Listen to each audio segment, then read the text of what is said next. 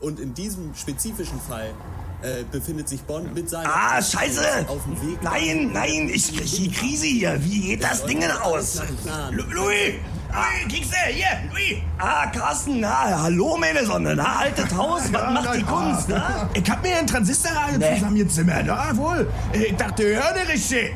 Kriegst du alle drin über den Zapfen. So, Also Sprayradio, Antenne, Brandenburg, hier, die ganz großen Sendeanstalten. Also, ja, nicht schlechtes Ding, würde ich sagen. Kannst du überall mit hinnehmen auch. Also, Das, das, das klingt echt nicht schlecht. Aber hör mir auf, ey. Ich hab mir jetzt äh, mal hier mit der Podcast-Szene auseinandergesetzt. War auf www.drpeng.de. Da gibt es sowas. Das ist wie Radio, nur als Download wollen sie dir da anbieten. Ne? Pencast heißt das, was sie da machen. Aber das ist wie im Russenfilm. Da sammelt so ein gut betuchter Springensfeld mit seiner Kumpel über Spielfilme, ne? Wisst ihr, Kino und so, ne? Und die Flitzpiepen, die kicken da Sträfen und zerreißen sich die Mäuler, ne? Ich dachte, da spannst du mal die Lausche auf, ne? Und ab hier die Luzi. Aber nicht ein Klassiker haben sie. Ich frage dich, ne? Wo ist da zum Beispiel zwei Nasen tanken super? ja. Zinksäge für die Joldjungs? Ne, haben sie nicht. Das Krokodil und Senilpferd? Nicht. Manda, Manda. Ne, nicht mal Piratensender Powerplay, das fehlt auch. Oder Winnetou, ne? Nicht mal Schimanski können sie dir anbieten. Das Einzige, was die haben, ne, das war James Bond 007, war? Und den fanden sie kacke. Ich dachte, ich höre nicht richtig.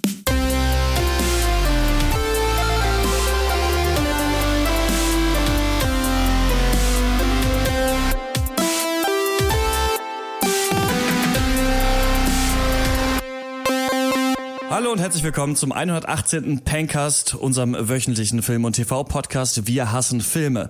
In dieser Ausgabe sprechen wir über Jason Bourne oder wie ich ihn nenne, den fünften Teil der Bourne-Trilogie, den äh, erotischen Anime Belladonna of Sadness von 1973, der in dieser Woche zum ersten Mal regulär in die deutschen Kinos gekommen ist und wir reden über die HBO-Serie The Night of, deren letzte Folge am Montag gesendet wurde. Malte und ich haben alle acht Folgen gesehen und geben nachher ein kleines Fazit. Mein Name ist Christian Eichler und ich rede wie immer mit Horst Lukas Diestel, Schönen guten Tag. Malte Springer Hallo. und Max Ole von Raison. Guten Tag. Nee, ich muss noch einen Film gucken. Ah, nee, ich muss noch den Cast schneiden. Nee, sorry, da machen wir Podcast. Diese Sätze sind richtig schlimm und ich muss sie echt manchmal äußern, ist mir jetzt wieder aufgefallen. Ich komme gerade von einem Umzug einer Freundin, bei dem ich nur eine Stunde mithelfen konnte, weil wir jetzt Podcast machen. Aber ähm, Eva hat auch den Cast. Schöne Grüße nochmal an dich. Ich habe echt wirklich versucht, ganz, ganz viel runterzutragen in einer Stunde, mich da irgendwie aus der äh, Misere zu winden. Wie geht denn das? Achso, übrigens ja nochmal, hallo, herzlich willkommen beim Pencast, der einzige Filmpodcast, der darüber jammert, ein Filmpodcast zu sein. also, aber äh, wie geht's denn euch damit so? Ihr habt das auch noch manchmal, oder? Äh, Ja, auf jeden Fall. ach nee, also wie, doch, ja. Wie oft ich schon mal irgendwo aufgewacht bin nach der Hackengast, jetzt, jetzt aber fix, junger Mann. Äh, kommende, kommende Puschen, Mittag gibt's um zwölf. Ähm, ist schon, schon herrlich manchmal. Und das ist aber, aber gut, in deinem Fall muss ich ja sagen, bist ja fein aus der Nummer rausgekommen. Sorry, Ja. ich kann nicht mehr die, deine schwere Scheiße schleppen, ich mache Podcast. Tschüss, ihr Trottel. Ist halt- Das ist nicht Ich schlecht, passiert ja, das ne? nicht, ich habe nichts zu tun. Das Bei mir ist es halt immer noch, wie immer, äh, das Problem einfach mit dem Filme gucken, viel mehr als der tatsächliche Pencast-Termin. Weil, also wir haben ja jetzt uns äh, heute um 12.30 Uhr am Samstag verabredet. Das ist ein kleiner Einblick in das persönliche, in, hinter die Kulissen. Äh, und da ist es halt so, 12.30 Uhr Samstag ist natürlich überhaupt kein Problem. Wird aber zum Problem, wenn du vorher noch eine Stunde Notizen schreiben musst und irgendwie zwei Filme gucken. So. Also ich meine, gut, Born habe ich äh, schon vorher, aber diesen äh, Anime musste ich jetzt dann heute noch gucken und so. Und dann wird's dann doch immer eng und irgendwie steht man auf einmal samstags um halb neun auf und denkt sich, ah, so ein bisschen länger pennen hätte ich eigentlich auch können. Aber Ja, dieses, dieses Ich muss noch einen Film gucken, das zeigt wahrscheinlich einfach, dass wir doch keine richtigen Film-Nerds und Filmfreunde sind. Darum auch äh, die Überschrift. Wir müssen, glaube ich, also irgendwann müssen wir mal überlegen, ob wir nicht alle zwei Wochen den Cast machen und dann äh, in den Sonntagen dazwischen, der auf Duty kommt. Ich, ich sehe das so ein bisschen am späteren Horizont irgendwann Ah, mal, wie wir alle schade. irgendwie. Aber ähm, es- ich tease das jetzt nur so an, damit die Leute traurig sind, sich dann jetzt mehr freuen, dass es jede so, Woche kommt. ähm, wir machen eine kurze Newsrunde in eigener Sache. Einmal habe ich mich äh, mit euch zusammen dazu entschieden, erstmal keine Trailer mehr im Cast zu spielen. Normalerweise haben wir immer äh, den Sound von einem Trailer, nachdem wir den Film ankündigen. Das könnte sich auch wieder ändern, aber das fällt jetzt erstmal für die nächsten Ausgaben weg, dieses Element, also damit sich die Leute nicht wundern. Dann hat äh, die Badische Zeitung einen Artikel über uns veröffentlicht, den du aber, Malte, in deiner Ausgabe nicht gefunden hast, oder?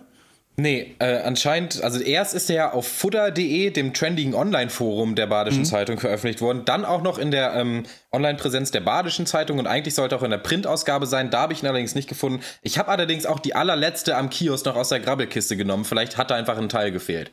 Vielleicht hat jemand nur den Pankers-Artikel geklaut, das kann ich mir schon gut vorstellen. Naja, aber auf jeden Fall nochmal Ja, vielen schön. Dank äh, für diesen Artikel, der ist echt äh, ganz schön geworden. Und Ja. ähm, falls jetzt jemand den Cast zum ersten Mal hört, weil er in der Badischen Zeitung darüber gelesen hat, hallo, wir sind der Pencast, wir reden über Filme. Ha. Dann ähm, danken wir natürlich äh, Cem dafür, dass er uns jetzt mit, ich glaube, 5 Dollar im Monat Ja. bei Patreon äh, unterstützt. Max äh, ist gerade in Kontakt mit der GEMA wegen äh, Lizenzmusikspiele im Cast. Müssen wir mal gucken, ob es klappt. Yep. Da wurde ich auch schon öfter gefragt, was soll das eigentlich? Warum wollt ihr irgendwie GEMA-Musik spielen im Cast und sowas? Geht eigentlich hauptsächlich darum, dass äh, wir jetzt gerade halt immer gucken müssen, dass die Musik nicht GEMA lizenziert ist und dann muss ich die Bands anschreiben und dann sind es halt immer kleinere Bands, was cool ist und wir wollen auch gerne kleinere Bands spielen, aber es ist einfach ein Aufwand so und deswegen spiele ich auch öfter jetzt mal Lieder von Leuten, die schon mal gesagt haben, wir dürfen ihre Musik spielen und sie ist nicht GEMA lizenziert. Und ähm, einerseits wäre es glaube ich cool, mal so Sachen zu scheren, die wir sonst so hören, die nicht gerade von irgendwie Band XY aus Buxtehude kommen. Und dann wäre es einfach entspannter. Und da müssen wir aber mal gucken, was es dann kostet und ob das mit den Patreon-Kosten irgendwie abzudecken ist wenn es irgendwie Zehner im Monat sind oder sowas, dann wäre das, glaube ich, ganz cool. Ja. Dann musste ich mit Erschrecken feststellen, dass wir auf Platz 93 sind bei den iTunes Podcast Charts im Bereich Film und Serien. Was soll das? Wie viel fucking Filmpodcasts können die Leute denn statt uns hören? ich weiß es auch nicht, keine Ahnung. Ihr seid übrigens gemeint im Autokino, Trailer, Schnack und Kack- und Sachgeschichten. Ich glaube, ich spinne. Nerd Talk. Naja, ihr wisst, wie es ist. Ab auf iTunes, 5-Sterne-Bewertung, reinballern und dann los. Hashtag Pencast auf die Eins. Oder ihr schreibt natürlich, äh, Moderatoren wirken arrogant, reden häufig über Filme, von denen sie augenscheinlich nicht mal die Story verstanden haben, wie das Basti Mö getan hat. Ich frage mich, wie augenscheinlich das sein kann bei einem Podcast, aber naja. So, und da wir euch äh, so lieben, kommen wir zur Hörerpost.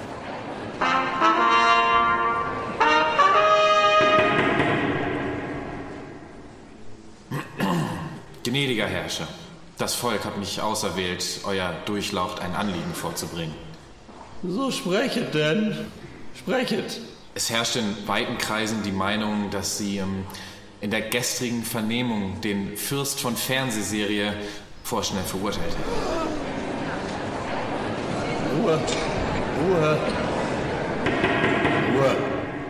Ich bin ganz Ohr. Es heißt, sie hätten seine Verteidigungsrede bereits nach einem Satz abgebrochen und ihn daraufhin lebenslänglich einkerkern lassen. Na und? Aber das ist doch ungerecht. Also ich habe vernommen, die Rede wäre gegen Ende nochmal total spannend geworden. Echt jetzt? Wenn Sie Fürst von Fernsehserie so toll finden, warum heiraten Sie ihn dann nicht? In den Kerker mit ihm.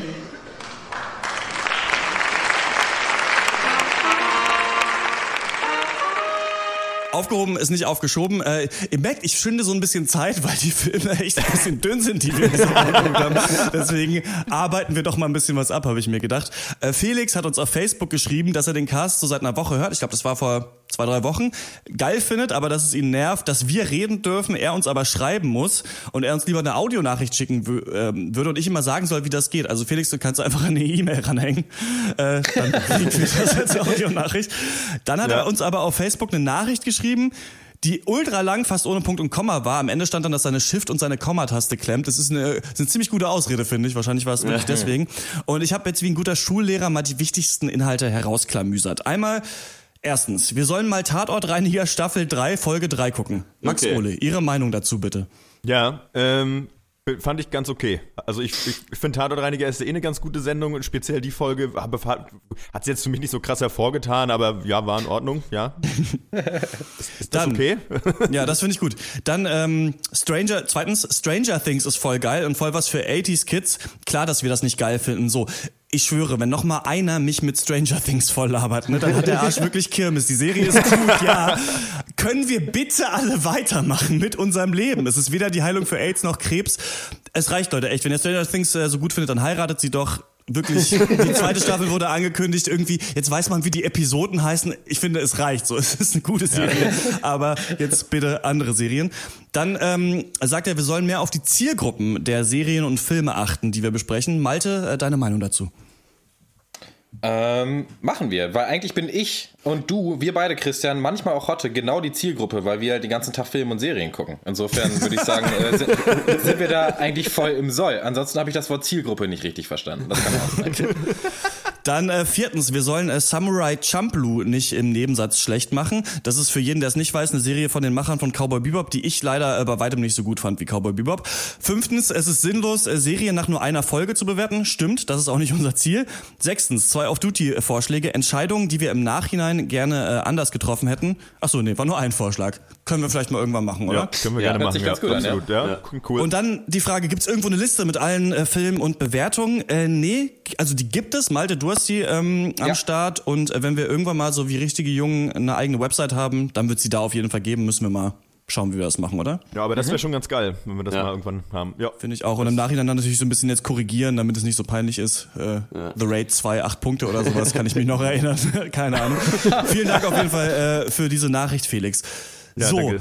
dann eine Mail, die ich schon lange hier auf der Halde äh, liegen habe, ähm, weil ich muss es jetzt schon mal sagen, ich habe Faust nie gelesen von Goethe. Ich habe nur mal äh, es im Theater gesehen. Jonathan hat uns geschrieben äh, zu, zum Film Der Bunker, den haben wir damals verlost. Immer noch ein Hammerfilm, wer den nicht gesehen hat, ähm, falls ihr noch eine Videothek irgendwo habt, äh, ausleihen oder äh, kaufen. Er sagt, sein Interpretationsansatz zum Bunker ist, dass der Bunker eine sehr durchwirbelte Faust-Adaption ist. Und er macht das an einigen Punkten fest. Es sind echt viele. Ich kann dir mal ein paar rausgreifen. Er meint, in Faust geht es so um die sogenannte Gelehrtentragödie. Faust, der Doktor, möchte die Welt und ihre Gesetze intuitiv erkennen können und zu einer objektiven Wahrheit finden, schafft es aber nicht. Und den scheiternden Intellektuellen, den finden wir ja auch im Bunker. Das ist der Student. Und ähm, ah, es ist so viel. Es ist so viel. Also, er sagt so ein bisschen, dass dieses Gretchen-Ding, also dass das ein bisschen feministischer ist als, als Gretchen bei Faust und dass eben ganz, ganz viele Szenen so auf Faust gelesen werden können. Es nicht eine 1 zu 1 Adaption ist, aber er ganz, ganz viel vom Faust einfach da drin gefunden hat und ähm, fragt sich jetzt, okay, und was hat diese Faust-Interpretationsfolie jetzt für Nutzen für uns? Er sagt, ähm, wir haben eine durchaus emanzipatorische Darstellung der Frau. Hier als Kommentar auf Max Äußerung, dass die Frau vom Teufel besessen ist. Na ja, hätte man vielleicht auch anders machen können. Ich glaube, das war meine Äußerung im Cast. Man sieht, die Leute Ja. können immer noch nicht Ja, ja. die Stimmen auseinanderhalten. Aber gut, war auch nicht so ein schlauer Satz. Also ich finde, den kannst du dir auf jeden Fall, äh, können wir dir eigentlich zuschachern, oder? Naja, das würde ich. Naja, gut. Und äh, da Gretchen Spielball von Faust ist, hier aber eine strenge, aktive Frau mit dem Teufel paktiert, lässt sich meiner Meinung nach, wenn auch nicht unbedingt als rein positive, aber doch feministischere, ihr versteht schon, Darstellung verstehen als bei Goethes Faust. Hinzu kommt, dass besonders auf den Faktor Bildung ein Schwerpunkt gelegt wird. So, hat einer von euch Faust gelesen und das auch gesehen im Film? Das ist echt irgendwie über zehn Jahre her, dass ich das gelesen habe und ich habe da nicht, also da, nee, bin ich nicht mehr so gut im Saft, muss ich ehrlich sagen. Ich, es, ich muss sagen, ich habe es im Film, ist es mir auch nicht aufgefallen. Ich fand aber die Argumentation in der E-Mail äh, durchaus schlüssig und interessant. Und äh, da ich sowieso vorhabe, Bunker zeitnah nochmal zu gucken, einfach weil der, glaube ich, einfach beim zweiten Mal noch witziger ist, äh, Mhm. werde ich da nochmal ein Auge drauf werfen dann, auch speziell darauf. cool. Ja. Und, und ich will noch sagen, das sind die E-Mails, die wir kriegen wollen zu Filmen. Auf so jeden bisschen. Fall. Also es Ja. tut mir leid, dass ich so schön, ja. abreißen musste, aber es war, es war jetzt so lang und so viel, dass es echt, glaube ich, ein bisschen anstrengend wäre, das jetzt alles vorzulesen. So, aber genau das ist es. Wir hatten schon mal so eine ähnliche zu äh, Hateful Eight, glaube ich. Ja. Ähm, genau, das ist super, dass wir einfach mehr selber über die äh, Themen lernen, über die wir sprechen. Also wenn ihr äh, solche Interpretationsansätze habt, schreibt uns die sehr, sehr gerne per E-Mail an podcast.drpeng.de. Vielen Dank, Jonathan, für diese Mail. Ja. So, und damit haben wir ein bisschen Zeit geschunden und kommen zum ersten Film und er heißt äh, Jason Bourne.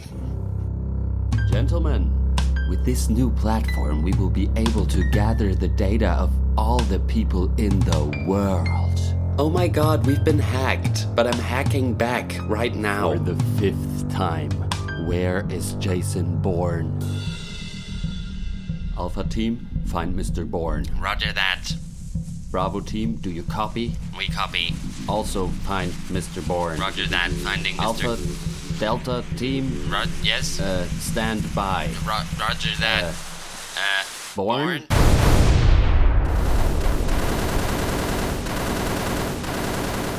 Jason Bourne ist seit dem 11. August in den deutschen Kinos und ist der fünfte Teil der Bourne-Serie. Und nachdem im vierten Teil Jeremy Renner als Hauptdarsteller und Tony Gilroy als Regisseur ran durften, sind jetzt, wie bei Teil 1, 2 und 3, wieder Matt Damon und Paul Greengrass dran. Und dann, ich würde sagen, wir erinnern uns an die gemeinsamen Filme von Greengrass und Matt Damon in der Bourne-Reihe. In die Bourne-Identität wurde Jason Bourne 2002 von der CIA gejagt, deckte Geheimnisse seiner früheren Arbeit für das CIA auf und entschwand schließlich in den Untergrund. In die Bourne-Verschwörung von 2004 wurde Jason Bourne von der CIA gejagt. Sie wollten ihn töten, doch erwischten die Frau, die er liebte. Er sann auf Rache, deckte nebenbei Geheimnisse seiner Vergangenheit und des CIA auf und entschwand schließlich in den Untergrund.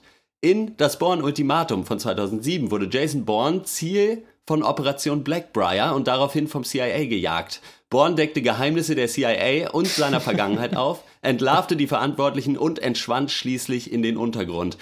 Wir springen ins Jahr 2016, wo es heißt, Jason Bourne, you know his name, but can you guess this story? Oh. Ich sag mal am Anfang meine Meinung, weil ich so wenig ähm, Notizen dazu gemacht habe. Ähm, ich bin kein Fan der Bourne-Filme, aber auch vor allem, weil ich sie nicht alle gesehen habe. Ich habe den ersten nachgeholt irgendwann, weil ich gehört habe, ist ja die äh, riesengroße, tolle Action-Trilogie, hat einen ganz neuen Stil der Action etabliert. Ne? So ein bisschen wird immer gesagt, dass im ersten Bourne-Film oder in den Bourne-Filmen Shaky Cam als einziges wirklich gut eingesetzt wird. Alle anderen Regisseure danach haben es verkackt und deswegen haben wir diese ganz verschwurbelten Shaky Action-Agenten-Thriller äh, noch und nöcher heutzutage. Ähm, ich fand den ersten Film nicht schlecht, aber ich habe ihn halt viel zu spät dann gesehen und da war er natürlich auch dann schon so ein bisschen betagt und dann hat es mich nicht so doll interessiert, ähm, die anderen Filme noch zu gucken.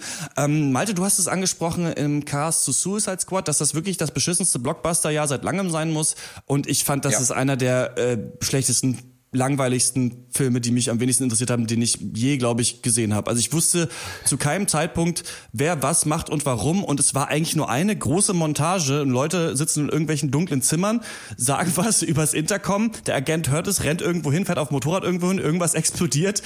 Ich hatte keine Ahnung, was der Film mir sagen soll. Wahrscheinlich muss man die anderen Filme gesehen haben. Weiß ich nicht. Also auf jeden Fall, das war wirklich gar nichts für mich. Also diese alte Bourne-Trilogie, das sind schon so Filme meiner Jugend, das kann man schon so sagen. Da war ich gerade genau im richtigen Alter. Ja. Und äh, für mich, ich hatte schon das Gefühl, dass die sich so gegenüber anderen Blockbuster-Franchises schon abgesetzt haben. So das Trademark von Bourne war für mich immer so, so ein bisschen die stille Intensität. Es ging nicht so um die großen Explosionen, um die riesigen Verfolgungsjagden. Es gab auch Verfolgungsjagden, aber ähm, es war nicht so Mission Impossible, es war nicht ballernder Soundtrack und hier alles nur Action, Popcorn, super geil. Es war immer, es, oder es hatte den Anstrich oder den Anspruch, ein bisschen ernster zu sein und ein bisschen ruhiger und ein bisschen bedachter. Aber es ist auch echt lange her. Und jetzt muss man sagen, gut, 14 Jahre nach die Born-Identität, äh, neun Jahre nach Born Supremacy und acht Jahre nach äh, Born to be Wild, saumäßig unterwegs mit John Travolta. Wild kommt jetzt Hawks. der Wild Hawks, kommt jetzt der neue Born ins Kino und, und, und an ihm ist gar nichts neu. Also ich muss dir dazu stimmen, Christian, ich habe selten so einen stumpfen Mix gesehen aus irgendwelchen Action-Szenen und dem dämlichsten Agenten- und Hackergebrabbel, das ich jemals gehört habe. Ähm, ich fand den trotzdem, also äh, ein bisschen äh, schizophren jetzt, relativ solide, einfach weil die Action-Set-Pieces bei mir wieder gezogen haben, teilweise zumindest. Ähm, ich fand diese Snowden-mäßige Storyline, Freiheit versus Sicherheit, diese Debatte, die ja reingebracht werden wollte, die fand ich richtig schäbig. Ähm, das war, war für mich so der Ansatz, da sollte so versucht werden, in dieser Nebenstory noch mehr Tiefe oder mehr Relevanz in diesen Film zu bekommen. Damit ist er aber gute acht Jahre zu spät. Das haben wir schon in Captain America besser gesehen und in äh, zahlreichen anderen Filmen. Ähm, funktioniert eigentlich nur als mittelmäßiges Popcorn-Kino. Ja, Leider. Ich, ich, für mich steht, ähm, steht auch die Bourne-Trilogie ähm, so, natürlich für so wirklich, solide, gute Action und ähm, ich finde, das hat auch in der Vergangenheit gut funktioniert, obwohl, und Horst hat es ja schon leicht angerissen im Nebensatz, glaube ich, es wirklich schon immer das Gleiche ist. Also das kann man einfach nicht leugnen. Ähm, ich fand äh, aber auch trotzdem, dass man sich das gut angucken äh, äh, konnte und auch vielleicht immer noch kann. Hier kriegen wir wirklich absolut nichts Neues. Ich finde auch, ähm, trotzdem, ja, ich finde trotzdem, es ist, der Film sieht super aus. Ich finde, die haben da krass viel, also krass viel Kohle drin. Also diese ewigen Szenen in Athen, da rennen tausend Leute rum. Das ist schon, und ich finde, das ist schon wahnsinnig gut choreografiert, die Action und äh, wenn er da von A nach B eiert, das finde ich funktioniert schon super gut. Und ich finde es, ich finde es irgendwie macht es Spaß. Also ich finde es, es hat mir Spaß gemacht, das anzugucken, auch wenn es jetzt nicht irgendwie krass, irgendwie ne, hoch, hohe Kunst ist. Aber Ja. ähm, Problem ist einfach, äh, genau, es ist, ich kann euch nur zustimmen. Es ist wirklich mal, ich habe genau die gleiche Meinung. Leute haben Headset im Ohr, quatscht irgendwas, ready to engage, ja, ja, Contact, bla bla bla. Ähm, irgendwer rennt, Vincent Kassel äh, sitzt auf dem Dach, irgendwie dreimal, glaube ich, und äh, versucht irgendwie einen Born abzuschießen. Ähm, zu viele Leute rennen panisch durch die Gegend. Ich finde, hier zu viele Szenen sind ja auch also äh, total redundant einfach. Also, dass du hast hier wirklich, eigentlich hast du die ersten zehn Minuten des Films gesehen, weißt du, wie die nächsten zwei Stunden ablaufen. Und das äh, ist an, auf Dauer einfach auch ermüdend und irgendwie Banane und ja, dann hat man wieder versucht, so Ami-Style noch ein bisschen tiefer reinzubringen, mit diesem Überwachungs, äh, äh, äh, mit diesem äh, Agenda da noch die oben rauf zu packen. Und das ist irgendwie am Ende einfach, ja, banal. So. Auch wenn auch Ja. solide Action, aber banal. Ja, das kann man dem Film vielleicht noch zugute halten. So, das ist, will ein stumpfer Actionfilm sein und das schafft es auch. Es ist ein sehr stumpfer Actionfilm geworden. Und ich fand auch, ihr habt es schon gesagt, uralt. So, Finanzkrise in Griechenland wird thematisiert, das ist 2010. So, Edward mit den Snowden-Händen ist 2013. Dann irgendwie diese globale Überwachungsthematik ohne jegliche nähere Erklärung dazu fühlt sich an wie 96 und dann irgendwelche peinlichen Hacking-Szenen, die irgendwie spannend sein sollen, was auch nur mal so nebenbei noch nie in irgendeinem Film geklappt hat. Es hat noch nie in irgendeinem Film geklappt, dass der Kopierbalken von irgendwelchen Dokumenten für Spannung gesorgt hat. Ja. Das, muss jetzt ist bei 70 Prozent und gleich geht, geht hier der Strom aus. Nee, auf keinen Fall. Und dann, ich weiß auch immer noch nicht, das hat auch bei mir früher noch nicht funktioniert, noch nie. Und äh, ich fand, obwohl die originale Born-Trilogie fand ich auch okay, aber Autoverfolgungsjagden. Äh, ist doch schon immer der langweiligste Scheiß. So zwei Leute fahren im Auto hintereinander her und äh, ja, dann guckt man sich das hier in diesem Film wirklich insgesamt fast 30 Minuten an. Halt gut, die Autos wechseln mal oder mal ist einer auf dem Motorrad und der andere im Auto, aber ja, toll. So, wow, die fahren aber schnell. Ja, ich, ich, finde, ich finde, es gibt wirklich nur eine gute, also richtig gute Verfolgungsjagd, die mir im Gedächtnis bleiben wird, die ist bei Ronin. So, falls ihr den mal kennt, kleine Empfehlung an die Fans da draußen, äh, Bock auf gute Action. Da gibt's eine sehr gute Verfolgungsjagd, da wird noch Peugeot gefahren, Aha. mit quietschenden Reifen über Ja, und Mad Max natürlich, ne? Kopfsteinpflaster. Da fährt man noch den alten Tanker durch die Wüste. Ja, das ist auch gut. Das Das mal, ist- wie bei, das wie bei ist auch Outback okay. Truckers, auch eine tolle Serie. Nee, ähm, ich Aber will. ich, eine Sache muss ich noch kurz loswerden und zwar habe ich trotzdem sehr wenig Hass über für Jason Bourne jetzt diesen Film, weil das schon immer, ja, die haben das, also es dür- dürfte einen eigentlich nicht verwundern, dass dieser Film so ist, wie er ist, weil die alten Filme, glaube ich, wenn man die jetzt noch mal gucken würde, auch genauso sind. Und damals war man jünger und fand das cool irgendwie und jetzt funktioniert es halt nicht mehr so, aber ich find's okay. So, aber also es ist halt wirklich teilweise echt einfach lazy. Im Gegensatz zum ersten Film, den ich ja gesehen habe, hatte ich noch das Gefühl, klar, beim ersten musste der Charakter Jason Bourne noch etabliert werden. Aber da bist du auch wirklich die ganze Zeit ihm gefolgt. Du wusstest, wo er gerade ist, was er machen will. Und dann musste er immer aus irgendwelchen brenzlichen Situationen rauskommen mit so handfester Action. Ne? Das war ja auch so ein bisschen auch so vielleicht der Vorläufer auch für Taken und solche Filme. Dass, dass, dass wirklich mal Ja. sich überlegt wurde, wie kommt denn jemand aus so einer Situation raus? Da ist ja niemand, weiß ich, ist ja nicht mit einem Jetpack weggeflogen äh, wie James Ja. Bond, sondern ähm, hat sich dann da ist einfach vom Balkon gesprungen oder sowas und hat sich tierisch wehgetan. Solche Sachen, was dann ja auch wieder ein Einfluss war auf die neueren Bond-Filme mit Daniel Craig. Ja, und hier hatte ich jetzt das Gefühl, dass dieser CIA-Überwachungsplot schon so stark vom Anfang an im Film drin ist, Ja. dass es ganz wenig Fokus auf Jason Bourne gelegt wurde und es halt wirklich einfach ein Film ist für die Fans von dieser Reihe, die eben schon wissen, was die Handlung ist. Aber dadurch, dass ich nicht wusste, was in den anderen beiden Filmen passiert war, ähm, hatte ich auch ein bisschen das Gefühl, dass die Schauspieler es auch nicht so richtig wissen. Also ich fand die schauspielerische Leistung eigentlich durch die Bank weg echt nicht gut. Also gerade auch von, von Matt Damon. Ich habe das Gefühl, ja, die haben halt diese Lines irgendwie runtergelesen. Auch Alicia Ja. Vikander, auch Tommy Lee Jones, Vincent Kassel sind ja richtig viele eigentlich Hochkaräter hier drin. Aber eigentlich haben alle den gleichen Tech-Brabble gemacht und sich halt gegenseitig immer gesagt, was gerade die Mission ist. Und zwischendurch wurde das dann so ganz seltsam humoristisch gebrochen, was auch nicht funktioniert hat auf, auf der Seite der CIA, fand ich. Also das war noch ein Punkt für mich, der mich auch nicht in diesen Film reingeholt hat. Ich glaube, ist halt man aber auch wenig Hass hat, ist, ähm, liegt aber schon aber am Hauptdarsteller, weil ich glaube, man mag Matt Damon einfach. Ich finde den als Jason Bourne, mir, mir gefällt er sehr gut in der Rolle, muss ich ehrlich sagen. Und was mir bei Bourne gefällt, sind eben auch diese Art, genau, bei James Bond hat man es dann versucht nachzumachen, die Art von Action und die Art von Kampfszenen. Ich finde, mir gefällt es hier sehr gut, dass wir nicht ewig irgendwelche Duelle haben, wenn sich und irgendwer haut sich hier noch ein Stuhlbein auf den Kopf und dann nimmt er noch den Löffel, ähm, sondern das ist ja hier wirklich brachial reduziert, so technisch und irgendwie au- auf der Omme. So. Und das, das gefällt mir hier sehr gut und das hat auch immer noch gut funktioniert. Das kann ich dem Film zugute halten. Und ich habe Matt Damon schon zweimal eine Flasche, Flasche Wasser verkauft. Er ist ein toller Typ. Das so viel kann ich auch sagen. Aber ja, sorry, Malte, ich habe dich unterbrochen mit meiner tollen Meinung. Äh, ich muss, ich muss Hot in zwei kleinen Punkten so ein bisschen widersprechen. Ich glaube nicht, dass das ein stumpfer Actionfilm sein sollte, weil wenn, wenn schon, dann müssen, müssen wir ihm alle sieben Punkte geben. Ich glaube schon, dass der wieder etwas gehobener sein wollte, aber es einfach nicht so richtig geschafft hat. Und zweitens glaube ich auch nicht, dass er genauso ist wie die alten. Ich, ich muss da natürlich auch sagen, ich habe die seit Jahren nicht mehr gesehen und es kann sehr gut sein, dass ich die jetzt im Nachhinein so ein bisschen romantisiere.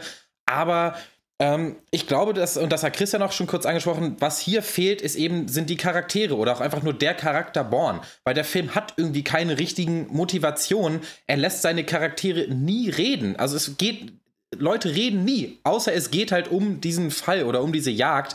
Und es steht auch nichts auf dem Spiel. Also ich habe das Gefühl, ich war Ja. selten so unbeteiligt bei einem Blockbuster, weil irgendwie ähm, also die ganze, die ganze Außen, die Welt, in der der spielt, ist völlig unbeteiligt an diesem Film. Es geht ja wirklich nur um diesen, um diese Familienfehde, so könnte man es ja nennen. Und da weiß ich nicht. Und da, das hat mir irgendwie nicht so richtig gereicht. Und was für mich ein viel besseres Ansatz gewesen wäre für dieses Sequel ist, halt Borns Charakter nochmal so richtig aufzurollen, von Anfang Ja. an. Seine Ursprünge wirklich zu erklären und nicht nur irgendwie so eine, so ein bisschen, ja, übrigens, dein Vater hatte auch mal was hier, ne? Und er weiß schon, ah, ah das ist aber eine krasse Enthüllung. So, aber, weißt du, und dann vielleicht das Franchise dann auch mal wirklich zu Ende zu bringen. Also mit einem vernünftigen Show dann zu sagen, das war's jetzt und wir lassen es nochmal knallen. Und das reicht. Aber da, das schafft der Film halt nicht, weil er eben den Charakterborn links liegen lässt, weil er nichts Neues, Interessantes über das Geheimprogramm zu sagen hat oder über den Charakter und weil er halt stattdessen diese unsinnige Snowden-Freiheit-Sicherheit-Debatte mit reinbringt, die echt zu nichts führt und eben gefühlt viel zu spät kommt. Und was dann echt bleibt, sind nur diese zwei bis drei Action-Set-Pieces. Was ich ganz- und, ja. Was ich ganz geil fand, ist, dass ich auch so ein bisschen das Gefühl, wie Christian hatte, äh, von wegen, ah, na gut, das ist wahrscheinlich einfach aus dem Film davor, weil ich auch nicht mehr so richtig in Erinnerung hatte, äh, was, äh, wie der vierte war und äh, nicht mehr genau wusste, ob ich den gesehen hatte und dachte mir dann so, ah, diese Geschichte mit Vincent Cassel, so vielleicht ist die einfach, das wird einfach im vorherigen Film halt aufgebaut worden sein. Und bin, dann ist es mir wie Schuppen aus den Augen gefallen, als ich äh, da nochmal nachgelesen habe. Ah nee, den vierten hatte ich auch geguckt. Da war äh, Matt Damon überhaupt nicht dabei, Vincent Cassel auch nicht. So diese ganze Vincent Cassel Matt Damon Fehde ist komplett in diesem Film in einem Nebensatz erklärt worden. So, dass er, ja. ja, da war mal was, deswegen finden die sich jetzt schlimm. So ja, toll. Irgendwie keine Ahnung. Äh, was ich auch noch sagen wollte, ich glaube ein, ein sehr guter Indikator äh, dafür, wie schlecht oder langweilig äh, die Story von einem Blockbuster ist, ist, wenn man sich einfach vorher an äh, an wie viel hochkarätigen Drehorten gedreht wurde.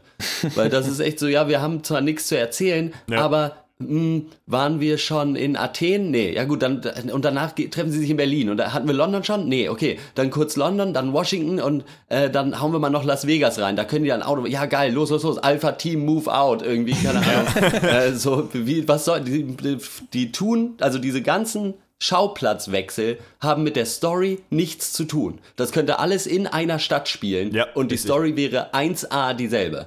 Ja, das ist auch, kann man sich auch ganz interessante Artikel äh, zu durchlesen, wie das bei ähm, nicht Skyfall, sondern bei Spectre gemacht wurde, der glaube ich ja in Tirol spielt auch. Also dass sich da wirklich auch ähm, Feriengebiete und Städte eben bewerben um diese Filme und die Filme dann um diese ähm, Bewerbungen und äh, dann äh, geschickt werden auch oft, weil man gar nicht von muss, man musste da eigentlich nicht hin, aber gut, dann steht das Labor halt da und dann muss er eben dahin, weil da kriegen wir Kohle äh, vom vom Feriengebiet, das dann damit werben kann. Ähm, ist ganz interessant. Max, du wolltest noch was sagen, aber kannst du gleich bei der Bewertung machen. Ja. Von mir gibt's äh, zwei von zehn Punkten. Ähm, ich fand das äh, überhaupt nicht beeindruckend, aber äh, ich war da als auch wirklich nicht die Zielgruppe, um das mal anzusprechen. ähm, aber meine persönliche Bewertung sind zwei von zehn Punkten. Ja, dass Born gejagt wird, das kennt man, das alleine reicht nicht. Alles andere, was hier probiert wurde, geht eigentlich schief. Ich fand Vincent Castell noch ziemlich lässig und mochte den eigentlich auch ähm, als Charakter hier. Und wie gesagt, die Action war teilweise ganz gut. Es reicht für drei von zehn Punkten. Ja, von mir gibt's ähm, auch drei von zehn. Ich meine, im Endeffekt finde ich krankt auch, ja, Jason Bourne auch selber an diesem ganzen Reboot oder irgendwie, wir müssen irgendein Franchise auslutschen, bis es nicht mehr geht. Und ich finde, daran krankt es eben auch. Das kannst du halt nur sinnvoll machen, wenn du wirklich neue Akzente setzen kannst. Und das, finde ich, wurde hier äh, nicht geschafft. Also dann, dann lieber in die, in die Vergangenheit gehen, guckt euch, weiß ich nicht, die drei Tage des Condor an, auch so ein klassischer Agenten-Thriller. Ähm, ja, guckt, also das ist, ich, ich finde, diesen Film braucht das Genre auch nicht wirklich. Also ich finde, Ja. das ist, kann man, ja, Popcorn-Kino, mehr aber nicht. Ähm, ja, drei von zehn. Ja. Matt Damon hat nach dem dritten Film gesagt, er möchte nicht mehr weiter Jason Bourne spielen, aber äh, es kann sich ändern, wenn zum Beispiel in zehn Jahren, äh, wie heißt er, The Green Grass an ihn herantritt mit einer neuen coolen Story, dann könnte er sich vorstellen, nochmal mitzumachen. äh, dazu frage ich wirklich, Matt Damon, Die, diese Story war es, äh, wo du dir dann dachtest, ja gut, dafür komme ich nochmal zurück für One Last Job. Nee, das ist nix. Von mir gibt's auch drei von zehn Punkte und äh, ja, zwei davon sind eigentlich für Alicia Vikander. Ich fand sie echt eigentlich ganz okay hier. Ich fand die Rolle eigentlich auch ganz cool. Ist nur leider völlig verwässert, weil der ganzen Story einfach jegliche Substanz fehlt. Aber hier hätte man was Cooleres machen können. Und ich, die Rolle an sich, immerhin wurde eine Frau dafür gecastet als die smarte Hacker-Frau, die da äh, jetzt auch mal das sagen was und eine Agenda hat. Kann man, äh, gibt einen Pluspunkt von mir aus. Ein Punkt für Vincent Cassel, den mag ich einfach. Der war hier zwar nicht gut und die Rolle war scheiße, aber äh, ist ein toller Typ. Insofern drei von zehn. Es scheint wirklich der Fluch des vierten Films zu sein, ne? Eine Trilogie kann man Ja. irgendwie über alles noch machen, hat man immer das Gefühl. Da machst du halt einen zweiten Teil, der ist ein bisschen düsterer und beim dritten beziehst du dich nochmal auf den ersten Teil, dann hat man schon irgendwie das äh, nach Hause gebracht, die Nummer. Aber dann, was machst du in Teil 4? Ja, sie wussten es auch nicht bei Jason Bourne. Und damit äh, kommen wir zum nächsten Film und der heißt äh, Belladonna of Sadness. Every human walks around with a certain kind of sadness. They may not wear it on their sleeves, but it's there if you look deep. Belladonna of sadness, belladonna of sadness, belladonna of sadness. Hi, watashi wa belladonna of sadness. Ab jetzt im Kino. Das ist ein Anime von 1973 von den Mushi Studios und der Name ist auch Programm. Jean, nee, Jeanne und Jean, das wird bestimmt jetzt lustig, immer diese beiden Namen zu sagen. Es gibt eine Frau, Jeanne, es gibt einen Mann, Jean, leben fröhlich in einem Dorf. Als sie heiraten sollen oder wollen, ähm, sollen sie ihrem feudalen Herrscher, dem Baron, zehn Kühe bringen. Sie haben aber nur eine, also beschließt der Baron, sein Recht der ersten Nacht durchzusetzen und vergewaltigt Jeanne mit seinem Hofstaat noch zusammen. Jeanne kehrt zu Jean zurück, der will die Sache vergessen. Auf einmal hat Jeanne aber Visionen vom Satan in Form eines Penises, schläft mit dem Teufel und wird schließlich zu einer Hexe, Schrägstrich Geschäftsfrau, die sich am Baron rächen will. Der Film ist schon damals 73 auf der Berlinale gelaufen, kommt aber erst jetzt regulär als äh, 4K-Restauration ins Kino, denn die Muschi-Studios sind damals bankrott gegangen, weil der Film so schlecht angenommen wurde. Er ist Es hauptsächlich tut mir so, so leid, ich wunderschön.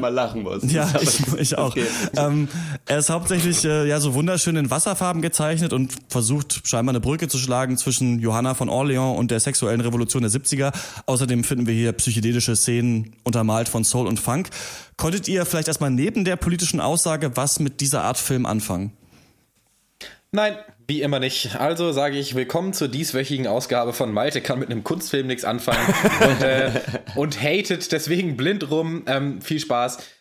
Erstmal muss ich sagen, man kann sich ja echt alles irgendwie schönreden. Also Kultklassiker, aha, so Counterculture, gut, gut, gewagte Bilder, die schockieren sollen, ein, ein variabler Kunststil und dann auch noch ein intelligenter feministischer Subtext. Das ist so ungefähr so das Gros der öffentlichen Meinung zu diesem Film, wenn man sich die Kritikerrezension und auch die User-Rezension auf IMDb mal durchliest. Ich kann da nicht übereinstimmen in den meisten Punkten, um es jetzt am Anfang mal kurz zu fassen. Ich fand ihn weder visuell berauschend, eigentlich sogar ziemlich hässlich und ich fand ihn auch inhaltlich nicht interessant und schockierend ist er eigentlich nur, weil er eben diese Thematiken halt so ultra grafisch und anschaulich darstellt, halt so eine Rape-Parade nach der nächsten und das dann, äh, das ist dann für mich irgendwie zu platt. Dann schockiert es mich zwar, aber ich habe trotzdem nichts mitgenommen und deswegen bin ich erstmal, ähm, wie so oft, sehr negativ diesem Film äh, gegenüber eingestellt.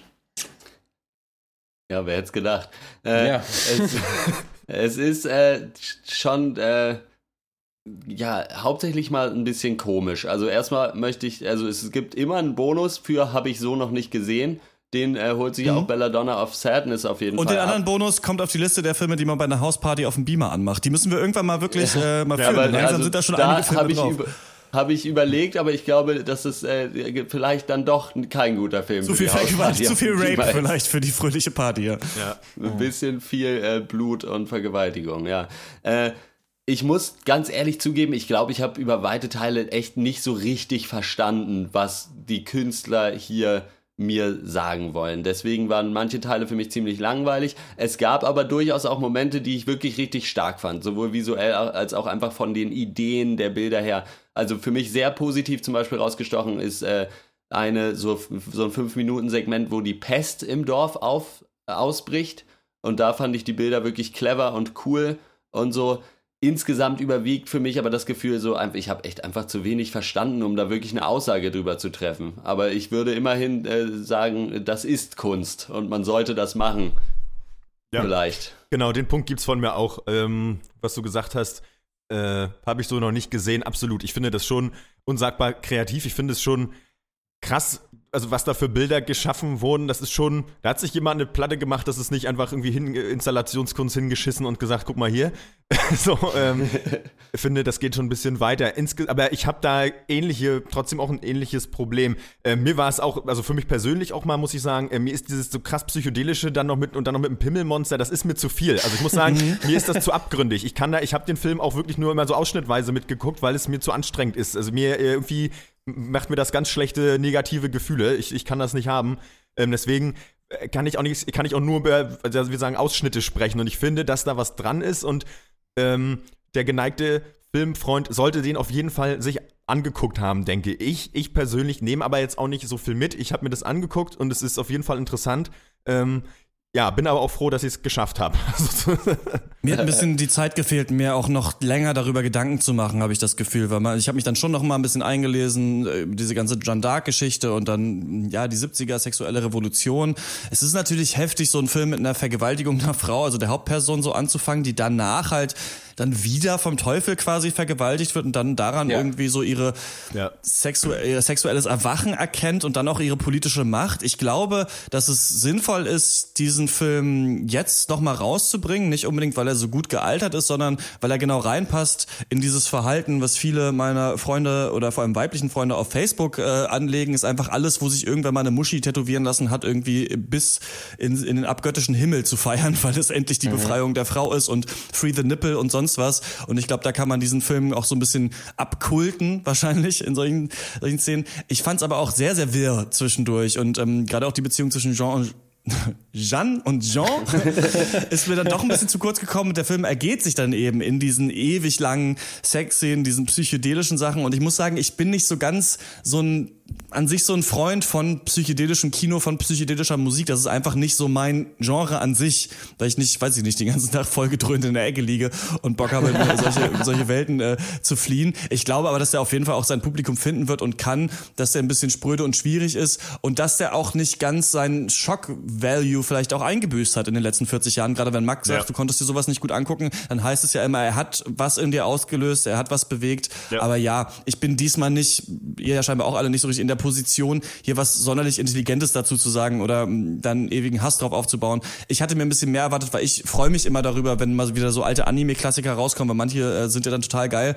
Ich fand bei dem so ein bisschen schwierig. Wahrscheinlich, ja, damals als Anime auch noch im, vielleicht auch mehr in so einer Porno-Ecke war, dann mal versucht, einen politischen Film zu machen. Hier ist schon irgendwas. Aber was genau, das mhm. muss vielleicht wer anders sagen oder rausfinden. Na, ich frage, ich, für mich ist eben die Frage, was, der, der Teufel ist ja auch, hat ja auch diese fallische Gestalt, nicht wahr? Und mhm. irgendwie sie wird ja dann quasi auch nochmal äh, vom Teufel, ich weiß nicht, ja, vergewaltigt und hier ist die Frage, was, und danach, das ist ja dann am Ende, ist das ja aber sozusagen ihre Befreiung, dass sie dann ja. sozusagen da diesen Pakt eingeht. Und da kann man natürlich drüber sprechen, wodurch wird diese Befreiung so erzielt. So ist es, weil sozusagen ihr, ihr, sozusagen ihren Körper, was mit ihm gemacht wird, oder sozusagen diese Heiligkeit des weiblichen Körpers, dass sie das halt ablegt und einfach ist, ist also das war so ein Gedanke, den ich dazu hatte, dass sie dadurch ihre Freiheit äh, erlangt sozusagen. Aber ähm, Sie entdeckt ihre eigene Lust, aber durch die Vergewaltigung, das ist schon ein schwieriges Thema irgendwie. Ja, das ist ein total schwieriges ja. Thema. Ich finde das ganz schwierig. Also, äh, ja, okay, ja, okay, mm, ich sehe ja, schon. ja, ähm, bei mir war auch vielleicht das größere Problem, dass ich mich über den visuellen Stil erstmal, da konnte ich nicht so gut drüber hinwegsehen, um da wirklich dann auch tiefer reinzugehen, weil natürlich kann man halt sagen, das ist irgendwie variabel, aber für mich ähm, war es zu variabel. Also am Anfang fängt es halt an mit irgendwie so, das sieht aus wie so alte Skizzen, also Bleistiftbilder, manchmal gepinselt, manchmal gezeichnet, manchmal ausgemalt, manchmal nicht. Dann sind es sehr viele Bilder, die einfach ab, ähm, also wo dann die Kamera drüber fährt, aber es sind trotzdem, also Stills, so, also wie auch immer das heißt, halt Bilder. Also nicht, es ist äh, Teile des Films sind gar nicht animiert, sagen wir mal. Dann sind es auch irgendwie mal nur Strichfiguren.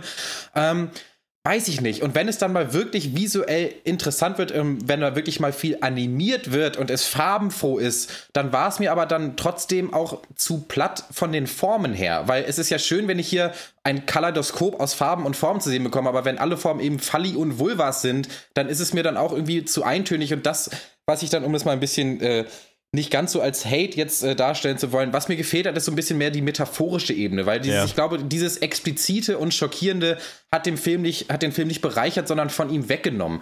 Denn ähm, klar äh, sieht man dann, eine, sie wird von 50 Männern vergewaltigt und das, das, sind dann vielleicht keine echten Männer, sondern Dämonen und am Ende wird ihr Körper vielleicht auch nur noch von einer pulsierenden Blutklinge entzwei gerissen. Aber das ist für mich trotzdem nicht die kreative, metaphorische Umsetzung, die ich von einer Vergewaltigung sehen möchte. Das ist für mich immer noch eine explizite Vergewaltigung und das meine ich so. Das ist halt für mir war, ich habe da so richtig diesen künstlerischen, kreativen Anspruch, nicht Ja. oft gesehen. Ich habe ihn auch gesehen. Ich fand, ich fand auch manche Szenen auch sehr, sehr gut.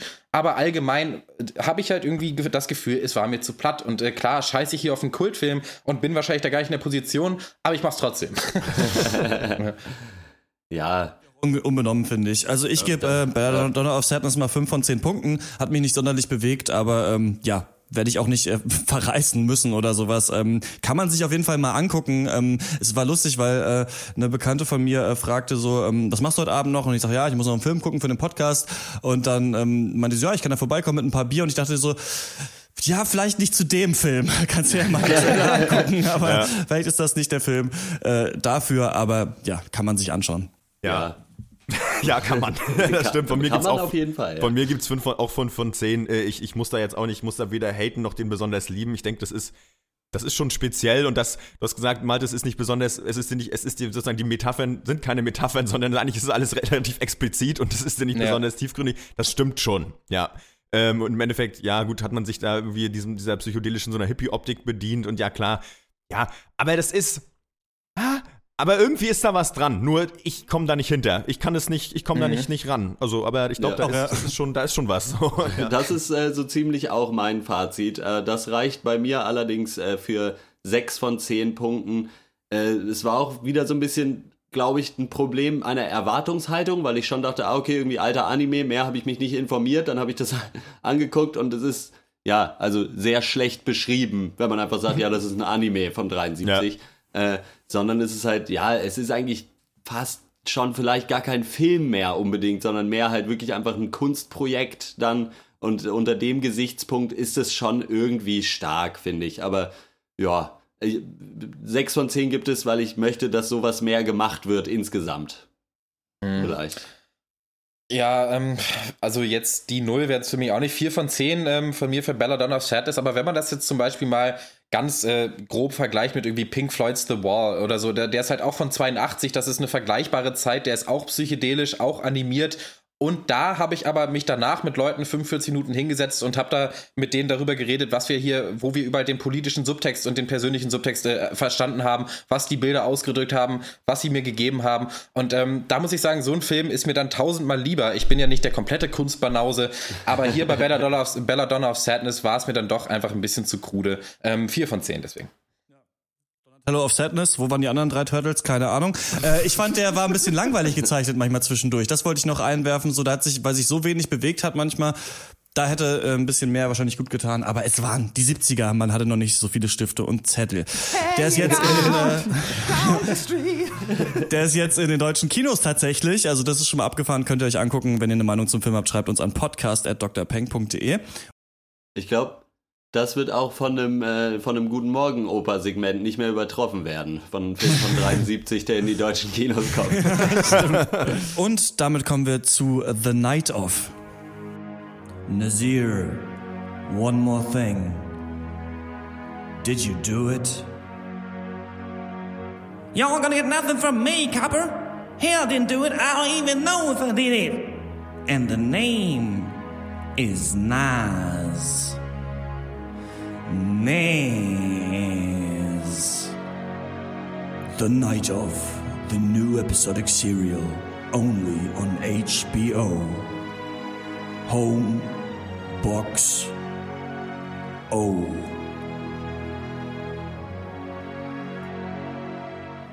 Yo, The Night of äh, Kriminaldrama Miniseries von HBO äh, wurde letzte Woche mit einem saftigen 90-Minuten-Finale unter Dach und Fach gebracht. Äh, von der Serie haben wir in Pencast 111, glaube ich, den äh, Pilot besprochen und Christian und ich haben jetzt die Serie tatsächlich durchgeguckt, geben nochmal unseren Senf ab. Äh, nochmal ein kurzes Recap von der Handlung. Nasir Khan äh, ist ein junger pakistanischstämmiger College-Student in äh, New York. Eines Abends mobst er sich das Taxi von seinem Vater, um auf eine Party zu fahren. Doch äh, bevor er da ankommt, steigt eine mysteriöse Schönheit in sein Auto, mit der Nas dann zu ihr nach Hause fährt. Es folgen eine Menge Drogen, Sex und Alkohol und äh, am nächsten Morgen muss Nas dann feststellen, dass die Frau tot ist. Äh, Im totalen Zock, äh, Schockzustand flieht er dann aus der Wohnung, wird jedoch wenig später von der Polizei aufgegriffen und verknackt. Und obwohl sich Nas auch nicht mehr an alles genau erinnern kann, ist er sich doch sicher, er ist unschuldig. Und das denkt auch der heruntergekommene Anwalt John Stone, der sich seiner dann annimmt.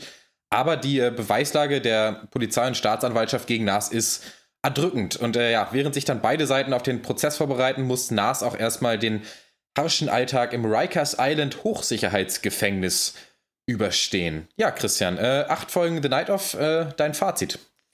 Erstmal kurz, ähm, Horst und Malde, nee, du bist Malde, Horst und Max sind Malde. nicht mehr dabei. Wir nehmen das jetzt nach dem Cast auf, weil Horst weg musste und schneiden das dann zusammen. Wunder der Technik. Ähm, und ich weiß noch, wie wir die erste Folge besprochen haben und ich fand es ja nicht so stark, ne? Also in der ersten Folge wird ja Mhm. hauptsächlich da dieses Verbrechen gezeigt, dann trifft er da diese Goth-Frau und dann ballert sie ihm mit Drogen zu und dann soll er sie umgebracht haben und so weiter. Und dann habt ihr alle gesagt, ja stimmt, aber dann kommt am Ende John Turturro und dann geht die richtige Serie los. Und von Nas werden wir bestimmt nicht Ja. mehr so viel zu sehen bekommen. Es wird nur um diesen Fall gehen. Was ich interessant finde, ist, dass, um sie jetzt nochmal trotzdem anzusprechen, The Night Of ist ähm, die einzige Serie, die ich wirklich verfolgt habe, neben Stranger Things und ähm, in diesem Jahr. Und die kam gleichzeitig raus. Aber Stranger Things auf Netflix, deswegen natürlich alles in zwei Tagen irgendwie durchgeguckt und eine Meinung gehabt. Und bei The Night Of wirklich dann jede Woche gewartet und sich auch jede Woche wieder drauf gefreut. Also für mich hatte es wieder was von hochqualitativer äh, Serienunterhaltung, von Charakteren, auf die man sich freut, von einem Plot, bei dem man wirklich nicht weiß, in welche Richtung wird es gehen. Und wir haben auch mal wieder, wie auch dann damals bei True Detective oder so, uns Nachrichten geschrieben auf Facebook und überlegt, okay, wohin könnte es gehen? Wer könnte es sein? Wie wird es Ja, am Ende ja. aufgeklärt? Dass das eine Serie schafft, kann ich ihr allein schon hoch anrechnen. Das sieht auch super gut aus. Das, ist, das basiert ja auf so einer BBC-Serie, glaube ich, Criminal Genau. Justice oder sowas heißt die, ähm, wo Ben Wishaw da die Rolle spielt, die hier ähm, Reese Ahmed spielt, der Nasir Khan ist. Und ich habe da nochmal reingeguckt, wenn man kann sich auf YouTube äh, auch die erste Folge angucken. Gibt's glaube ich sonst fast auch nirgendwo. Also irgendwie ist die total sang- und klanglos wieder verschwunden aus dem Fernsehen und aus dem Internet. Und das ist eigentlich lustig, weil das halt viel, viel, viel schäbiger aussieht, als wie sie es bei The Night aufgemacht haben. Und dann habe ich noch rausgefunden, dass fucking Reese Ahmed auch Rapper ist und einfach auch kein guter. Also ich bin in ganz komischen The Night Off Kontext, so Subgenres abgedriftet irgendwann. Ähm, was mir gut gefallen hat, ist eben dieses äh, off, also wir werden nicht spoilern, wir werden jetzt nicht erzählen, wie genau es aussieht, Nein. sondern nur so ein abschließendes Fazit geben. Ich mochte gerne, dass man nie so richtig weiß, wohin es geht. Ich weiß aber nicht immer, ob The Night Off immer so richtig wusste, wo sie hin wollte mit unterschiedlichen Charaktersträngen. Also es gab zum Beispiel die eine Geschichte, die ich total stark fand eigentlich, das war, dass das Taxi ja dann beschlagnahmt wurde und der Vater von Nas hatte das ja mit zwei Kollegen zusammen und sie hätten es nur irgendwie wiederkriegen können, wenn er seinen eigenen Sohn des Diebstahls ähm, angeklagt hätte, dieses Taxis. Und dann hätten Ja. sie es irgendwie an, als Beweismittel dann irgendwie wieder zurückbekommen. So. Und das war eigentlich ein schöner Konflikt, der nicht so richtig irgendwo hingeführt hat. Ich finde auch gerade die Ebene der Eltern, da hätte ich gerne mehr gesehen. Worauf sich zwischenzeitlich sehr fokussiert war, war Nas im Knast. Und das war einerseits natürlich stark, weil gezeigt wurde, wie er da verroht. Und das finde ich, haben sie schon gut hinbekommen, obwohl man nur so wenig Folgen hatte. Also es ging am Anfang sehr schnell, aber am Ende hat man es ihm wirklich abgekauft, dass er jetzt wirklich einfach ein Knacki ist und jetzt sich wirklich geändert hat, aber immer noch trotzdem diesen Rehblick hat. Ich mochte einfach auch Reese Ahmed total doll in der Rolle. Ich fand, der war ja, lustigerweise hat er auch in dem Bourne-Film, den wir heute besprochen haben, mitgespielt. Da war er eigentlich nebensächlich, aber hier finde ich, hat er die Rolle perfekt verkörpert. Ähm, aber eben manche Charaktere, wie zum Beispiel die Anwältin auch Chandra, die kriegen dann so komische Plot-Twists, bei denen ich nicht ganz genau weiß, war es vielleicht einfach nur schlechtes Writing oder sollte das eine Aussage treffen letzten Endes. Und deswegen mag ich gerne, dass man sich so lange theoretisch jetzt über diese Serie unterhalten kann. Und ich finde, es ist wirklich hochwertiges Serienentertainment gewesen. Hätte wahrscheinlich noch ein bisschen besser sein können vielleicht. Das kann schon sein. Ich glaube schon, dass gerade auch bei, in der Entwicklung von Chandra da schon eine Aussage drinsteckt, aber erstmal ganz allgemein finde ich, ist die größte Stärke von The Night of eben diese, es klingt ein bisschen platt, aber einfach diese Vielschichtigkeit, weil die Serie hat einerseits zum Ziel, einfach nur so eine spannende Geschichte von diesem Prozess und diesem Kriminalfall zu erzählen, aber das ist eben bei weitem nicht alles, was sie macht. Also ich hatte ja prophezeit, hast du schon kurz gesagt, dass es hier mehr um dieses Battle der Anwälte gehen wird, weil ich dachte, dass der Charakter von Nas nicht mehr viel hergibt. Damit lag ich völlig daneben. Und so ab Folge 3, glaube ich, fängt die Serie so richtig an, sich aufzufächern und ihre Fühler sind so ganz viele verschiedene Richtungen auszustrecken. Und teilweise, also in, in den besseren Stellen fühlt es sich dann wirklich an wie drei Serien in einem irgendwie. Du Ja. hast dieses Gefängnis-Setting mit Nas und eben einem Haufen anderer Charaktere, die da eingeführt werden. Du hast diese riesige Welt der Anwälte und Richter und Verteidiger, in der es ja, wie schon angesprochen, noch drei bis vier relativ große Wendungen gibt. Und du hast eben auch diese persönlichen Schicksale, die noch beleuchtet werden. Du hast Nas Eltern, du hast das Privatleben von John Stone, dem Anwalt und so weiter. Und all diesen Aspekten wird ungefähr dieselbe Zeit eingeräumt. Das fand ich halt cool, weil das hat einerseits zur Folge, dass die Serie sehr, sehr langsam ist. Aber andererseits wird sie dadurch echt um ein Vielfaches interessanter, finde ich. Denn auf einmal geht es eben nicht mehr nur um den Fall, sondern um die Person. Und das rechne ich der Serie hoch an. Ähm, wie, sehr, wie gut das dann am Ende zu Ende geführt wurde, ob sie es wieder geschafft Also, das, da stimme ich dir zu. Da gab es ein paar Schwächen. Ich fand ein paar Storystränge wurden da nicht sehr, sehr gut oder sehr passend ähm, dann zu Ende gebracht. Und das wäre dann auch meine Kritik. Aber ja, ich weiß nicht. Ähm, ich kann ja noch mal kurz sagen, was für mich so ein bisschen, also die großen Weisheiten des Lebens stecken hier nicht drin. In mhm. dieser Serie finde ich. Ich finde schon, dass es ein paar schöne Untertöne gibt. Und der erste wäre für mich eben so, jeder macht Fehler, nur manche Fehler sind halt viel beschissener als andere. Also ja. Nas macht halt diesen riesen Fehler, er flieht von der Crime-Scene und für ihn geht es auf einmal um sein ganzes Leben, nur weil er halt eine Situation völlig falsch eingeschätzt hat. Aber die Serie trifft für mich eben auch deutlich die Aussage, dass jeder Mensch das halt mal macht. Jeder Mensch mal eine dumme Entscheidung trifft. Das siehst du am Anwalt Stone, wie er seine Hautkrankheit versucht zu behandeln. Das siehst du eben an Chandra Kapoor, die sich halt so richtig dummer Scheiße hinreißen lässt. Du siehst es an dem Detective Box, der halt unterbewusst diesen Fall so ein bisschen manipuliert. Du siehst es an dem Gefängnispimp, Freddy Knight und so weiter. Und da kommt für mich dann diese zweite halbe Aussage halt so rein, dass Situationen nie so einfach sind, wie sie scheinen. Dass es gibt immer andere Beweggründe und Motivationen, die vielleicht nicht immer sofort ersichtlich sind. Und damit spielt auch diese Serie. Denn ich weiß noch ganz genau, wie wir über Facebook gesprochen haben und wie glaubst du, wie wird es ausgehen? Das war vor der letzten Folge mhm. und wir beide gesagt, keine Ahnung. Ja. Und das ist, das ist auch was, was an der Serie so toll ist. Und auch selbst vor der noch Viertelstunde vor Ende wusste ich noch nicht genau, wie es ausgeht. Und das fand ich auch so toll daran. Und bei mir war es auch so, dass ich sogar, als ich es dann ähm, geschaut habe, pausiert habe, bevor der Richter das letzte Urteil spricht und selber mhm. mit mir so ins Gespräch gegangen bin und mich gefragt habe, okay, was, was denkst du jetzt? Was wäre das Beste, was passieren könnte? Wird er freigesprochen? Ja. Wird er verknackt? Passiert vielleicht was ganz anderes? Ähm, und äh, dann habe ich ein bisschen, mir so ein bisschen überlegt und da ist schon was anderes passiert, so ein bisschen in der Richtung, wie ich gedacht habe, aber nicht, nicht, nicht exakt mhm. so, wie ich mir das gedacht habe.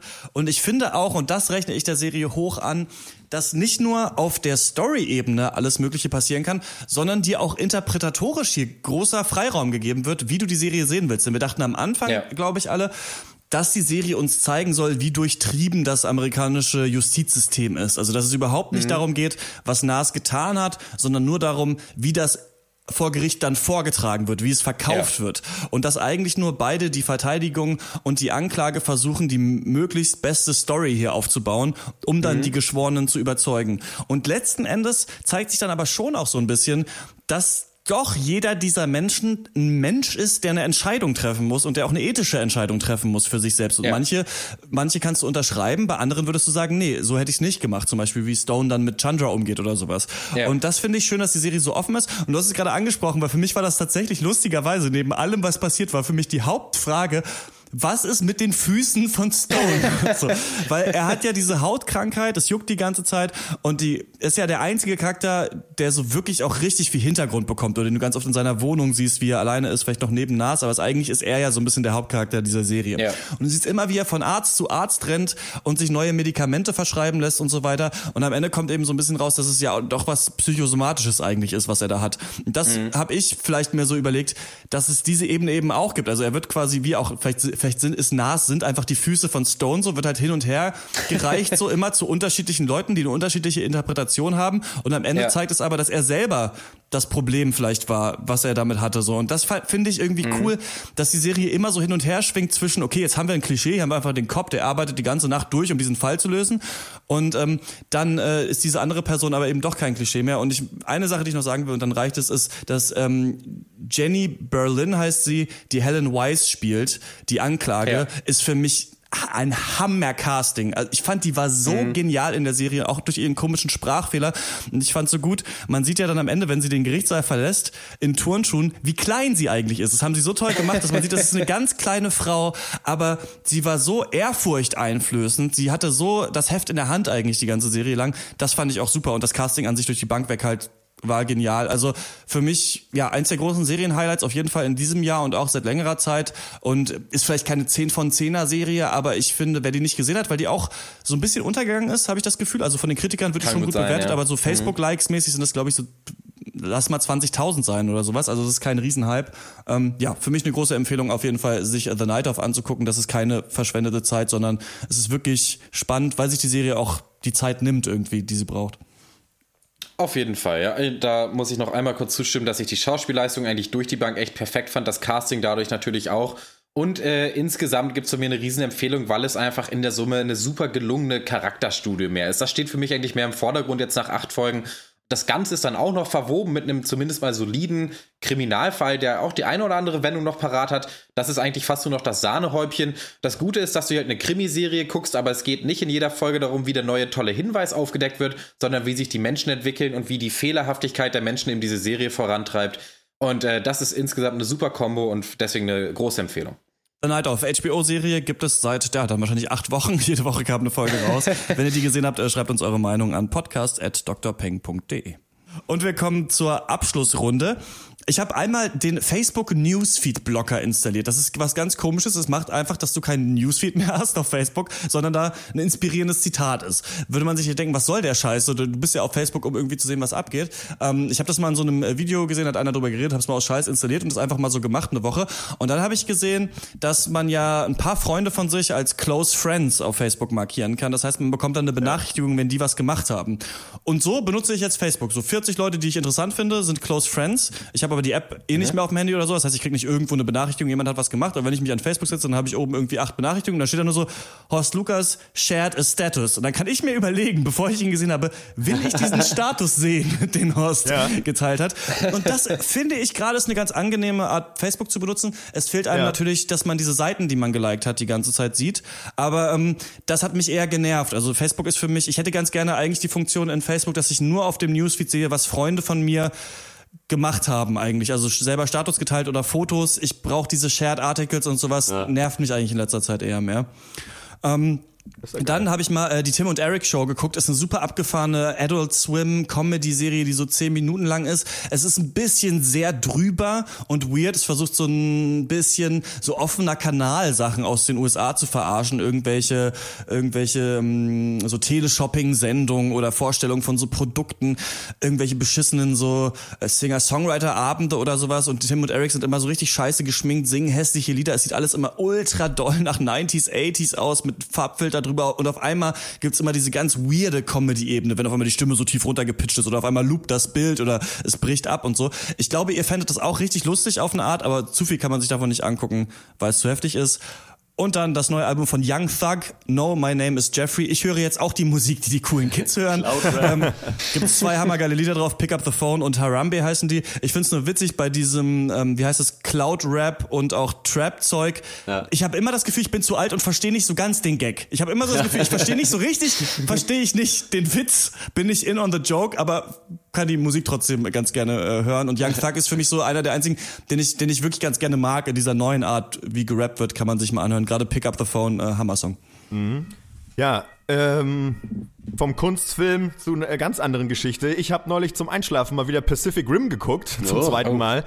Und ich muss sagen, ich feiere den ganz schön doll eigentlich. Also für das, was er, für das, was er ist. Weil ich, ich muss echt sagen, wir haben ja auch Godzilla besprochen, wir haben Transformers geguckt und für Pacific Rim, finde ich, macht alles richtig, was diese Filme falsch machen.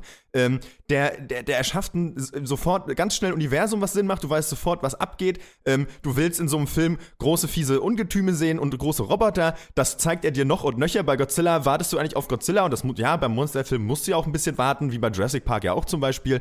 Aber da siehst du dann irgendwie bei Godzilla, hast du effektiv siehst du zweimal, zwei Minuten lang irgendwelchen großen Ungetümen, den Rest rennen Leute panisch durch die Gegend. Das interessiert mich an so einem Film ja überhaupt nicht. Also dann kann ich mir auch einen Katastrophenfilm angucken. Ähm, und ja, das tue ich nicht, weil ich solche Filme hasse. So, genau.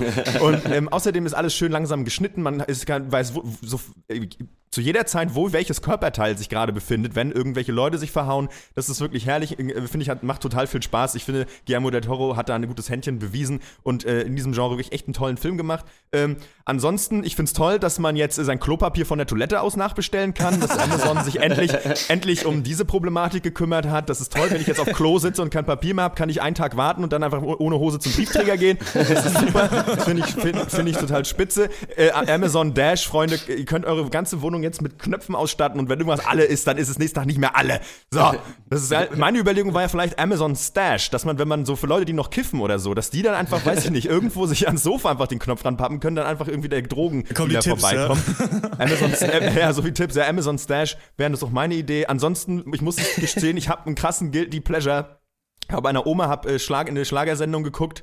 Äh, Olaf der Flipper ist 70 geworden und hat natürlich ein Medley seiner besten Songs von sich gegeben. Äh, und ich muss Lotusblume. Ich feiere den Song so doll, gibt's zum Glück bei Spotify, höre ich mir an, da geht die Welt wieder in Ordnung. Und ich glaube, deswegen hören Leute Schlager. Weil die Welt dann nämlich wieder so ist wie früher. Da war sie auch nicht in Ordnung, aber es fühlt sich so an. So. Olaf der Flipper Lotusblume. Nee, nee, einfach nur von den Flippers. Aber er war halt bei dieser Veranstaltung alleine Ah, da und okay. wurde unten eingeblendet Olaf der Flipper. Schön. ja, ja.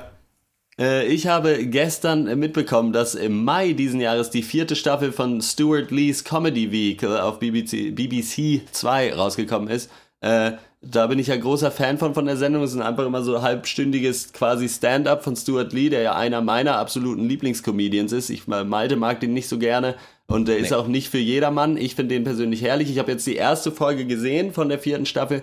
Die war nur so mittel, aber ich gucke auf jeden Fall den Rest auch noch an und freue mich drauf. Äh, kann man, also ich kann es niemandem wirklich empfehlen, aber es gibt Leute da draußen, die werden das richtig abfeiern. Es sind nicht so viele, aber äh, guckt euch da einfach mal eine Folge von an und äh, entscheidet dann selbst. Aber kann ich, ja, ich mag das. ja. Äh, ich habe einen Klassiker aus diesem Pencast mal nachgehört. Ein Film, den wir alle, glaube ich, ganz gut fanden, Predestination. Ähm, das ist ja dieses Zeitreise, dieses fand den nicht Großvaterparadox. scheiße. Ah ja, Ho- Hotte mochte den nicht, genau. Das ist eben die, äh, der Film, der eben das Großvaterparadox so ein bisschen auf die Spitze treibt. Muss ich sagen, der war beim zweiten Mal noch besser, weil man da tatsächlich noch eine zweite Ebene äh, in diesem Film, ich zumindest meine, entdeckt zu haben. Äh, das, den Film kann ich also jedem nochmal äh, ans Herz legen. Predestination mit Ethan Hawke ist top, ist in meinen äh, Alltime Top 10 des Pencast. Ähm, und das zweite ist, weil ihr alle hier mit eurer Musik prahlt, äh, habe ich auch noch einen Musiktipp. Young the Giant ist eine Indie-Band, hat, ein hat ihr drittes Album rausgebracht und das ist wirklich mal hammermäßig geil. Es heißt Home of the Strange und äh, die haben im ersten, äh, auf ihrem ersten Album so ziemlich ruhigen, ein bisschen äh, depressiven, äh, langsamen Indie gemacht. Im zweiten haben sie dann voll, voll out Indie-Pop sich gegönnt und jetzt dachten sie, ja, wir sind jetzt einfach mal All-J fürs dritte Album und machen, äh, haben jetzt einfach quasi ein All-J-Album rausgebracht und das ist herrlich. Home of the Strange von Young the Giant äh, ist auch meine Empfehlung diese Woche. Also wenn das das ist, was du die letzten paar Tage durchgehört hast, dann habe ich deswegen schon zweimal die Tür zugemacht, muss ich ganz, ganz ehrlich zugeben. Aber gut. Und die machen wir jetzt auch zu. Die Audiotür. Wir hören uns wieder im 19. Pankers, in dem 119. sogar. So viele haben wir. Ich dachte, ich dachte, es wäre der 18. jetzt gewesen. Na gut. Ihr findet uns auf Facebook unter facebook.com slash der Pancast. Äh, Da bleibt ihr auf dem Laufenden, was Pancasts und auf Duties angeht. Und natürlich freuen wir uns über Feedback und lesen es im Cast vor, wie auch heute geschehen. Schreibt uns eure Meinung zu den Filmen oder auch was ganz anderes an podcast.drpeng.de oder auf Twitter at der Pencast oder Direktnachricht auf Facebook. Und natürlich, wir brauchen euer Geld. Ihr wisst es, wir haben nicht so viel und ihr könnt es uns geben. Patreon.com slash der Pencast. Das war's von uns. Bis zum nächsten Mal. Ciao. Tschö. Ciao.